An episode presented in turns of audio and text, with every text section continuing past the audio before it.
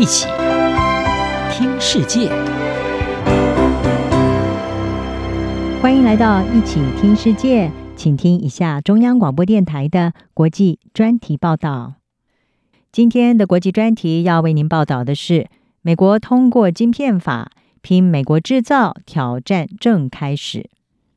美国总统拜登在八月初的时候签署了晶片和科学法，将会补贴美国业者生产晶片。而这项法案也标志着华府罕见的两党合作。民主和共和两党的政治人物都认为，这项法案对于赢得和中国的经济竞争以及加强国家安全是至关重要。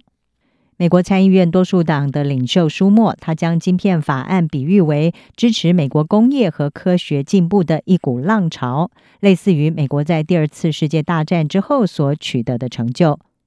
日经亚洲评论则是引述国际研究机构顾能的半导体行业分析师古普塔，他是指出，虽然这项立法可能一开始不会带来翻天覆地的变化。但是，美国释出了要补贴国内晶片业的讯号，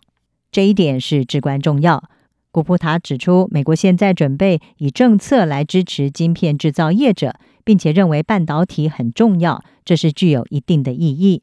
微小但是功能强大，而且相对难以制造的晶片，如今已经成为从洗衣机到尖端武器等等各种产品不可或缺的一部分。不过，美国国内需要的晶片大部分都是从国外进口。如果在半导体制造的每一步过程，美国都没有足够的生产能力，那么美国将会面临国家还有经济安全的风险。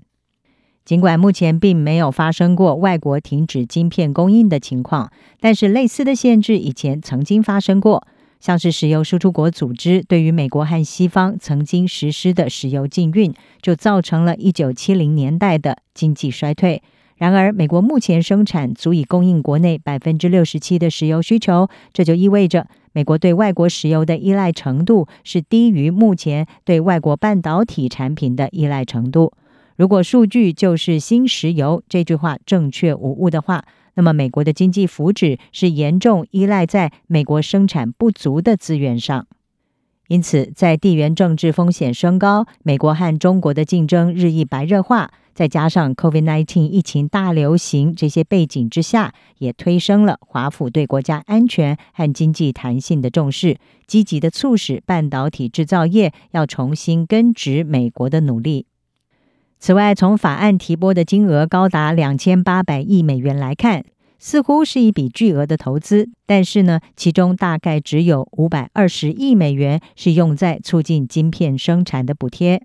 相较于南韩是承诺要为未来的半导体生产提供四千五百亿美元，中国则是一千五百亿美元，甚至台湾的护国神山台积电也计划在未来三年内要斥资一千亿美元扩大制造能力。五百二十亿美元的补贴，对于需要大量投资的半导体制造领域来说，金额相对是较小的。进一步的来看，虽然美国的晶片行业占全球整体的百分之四十七，但是呢，主要是集中在晶片设计还有制造设备，而且大部分美国半导体公司采用的是无生产线的代工这种营运模式，把生产线是外包到海外。这样的产业结构也使得美国的晶片产量从一九九零年占全球供应量的百分之三十七，下降到今天的只有百分之十二。在半导体制成中，封装还有测试的方面，美国只占了全球大约百分之五的市场；而至于在印刷电路板的组装市场，美国占不到百分之五，中国则是超过了百分之五十。美国军事网站《防务快报》在先前就引述波多马克研究所学者的观点，是说，如果美国只专注在增加它的晶圆制造能力，而不重视封装、测试和组装等等过程，美国仍然会严重依赖非国产晶片的供应。如果没有通过评估每个供应链阶段的风险和回报，制定一套平衡的投资计划，那么美国对半导体业的投资只能帮助个别公司。没有办法帮助整体经济或者是国家安全。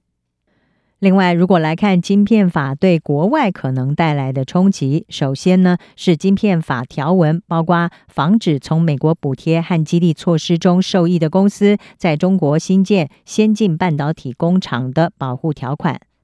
例如，南韩的晶片制造商三星，还有 SK 海力士公司，他们的报告指出，晶片法使他们的中国投资战略变得复杂化。不过，晶片法不太可能阻止美国公司继续在中国设厂来进行离岸生产。在国会讨论法案期间，从原始法案当中删除了和贸易相关的条款，包括国家关键能力防护法案。这项法案首次增加了对关注国家的境外投资筛选条款，但是美国国会有可能会在秋季重新的审视境外投资的问题。归根结底，晶片法究竟是一项浪费时间和金钱的昂贵立法，还是对半导体业有效的创新催化剂？美国印第安纳大学政治学的副教授丹兹曼，他是在《华盛顿邮报》上面撰文说，一切都要取决于拥有相当大资金计划自由裁量权的美国商务部，他们未来的计划管理。以上专题由张子清撰稿，还请听播报，谢谢您的收听。